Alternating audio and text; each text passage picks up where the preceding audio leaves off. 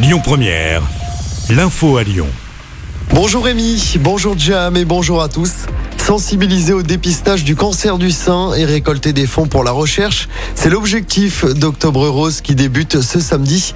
L'association lyonnaise Courir pour elle se mobilise plus que jamais lors de cette campagne avec notamment l'événement caritatif Bouger pour elle, un parcours de 6 km à faire connecter et à effectuer au jour et à l'heure de son choix sur les berges du Rhône mais aussi partout en France ou à l'étranger.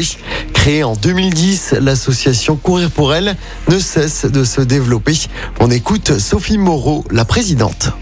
Chaque mois, on a une campagne. Septembre, c'était l'alimentation. Octobre, c'est le dépistage. Novembre, c'est le mois sans tabac. Donc, on a en effet des campagnes mensuelles pour interpeller euh, trois publics prioritaires chez nous, qui sont les jeunes, les jeunes filles, les femmes en milieu vulnérable et les femmes en milieu rural. Donc, on est en effet sans cesse sur le pont je dirais, on n'a plus de temps mort euh, à courir pour elle, puisqu'avant on n'avait que courir pour elle. Maintenant, on a rando pour elle, nager pour elle, tennis pour elle, skier pour elle. L'idée est de d'encourager vraiment la population à sortir de la sédentarité, mettre des baskets et devenir acteurs de leur santé.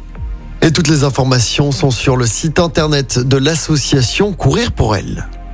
Un hôtel braqué près de Lyon, ça s'est passé dans la nuit de mercredi à hier. Vers 2 heures du matin, des hommes ont attaqué un établissement situé à Bron. Le veilleur de nuit de l'hôtel a été frappé par des individus. La victime a été transportée à l'hôpital. Après l'agression, les malfaiteurs ont pris la fuite avec le contenu de la caisse. Ils sont activement recherchés. Dans l'actualité également, cet accident mortel hier en fin de journée sur l'A7. Un homme âgé de 93 ans est décédé au niveau de la commune de Saint-Romain-en-Galles. Lors d'un ralentissement, il est en fait sorti de son véhicule. Un camion a redémarré et a heurté la victime. Elle est décédée sur le coup. Une enquête a été ouverte.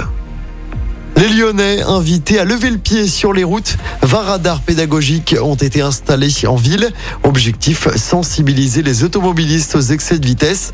Ils sont installés dans les zones 30 et pourront être déplacés tous les 6 mois dans les autres villes de la métropole qui imposent déjà les 30 km heure. Les radars permettent à la métropole d'enregistrer les données du trafic dans les deux sens de circulation avec au bout peut-être la mise en place de ralentisseurs dans les zones où les dépassements de vitesse sont récurrents. On passe au sport en football. L'Olympique lyonnais annonce le report de son rachat par John Textor. La vente devait être officialisée aujourd'hui, mais il reste quelques détails juridiques à finaliser. L'OL se montre toutefois confiant. Selon le club, les discussions devraient aboutir dans les tout prochains jours. Et puis toujours en football, mais cette fois côté terrain, c'est le retour de la Ligue 1 ce soir. Après la trêve internationale, Marseille se déplace sur la pelouse d'Angers en ouverture de la neuvième journée. Coup d'envoi de ce match à 21h.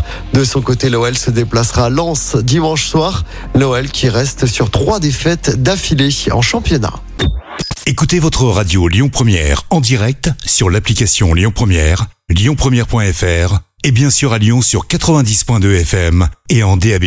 Lyon Première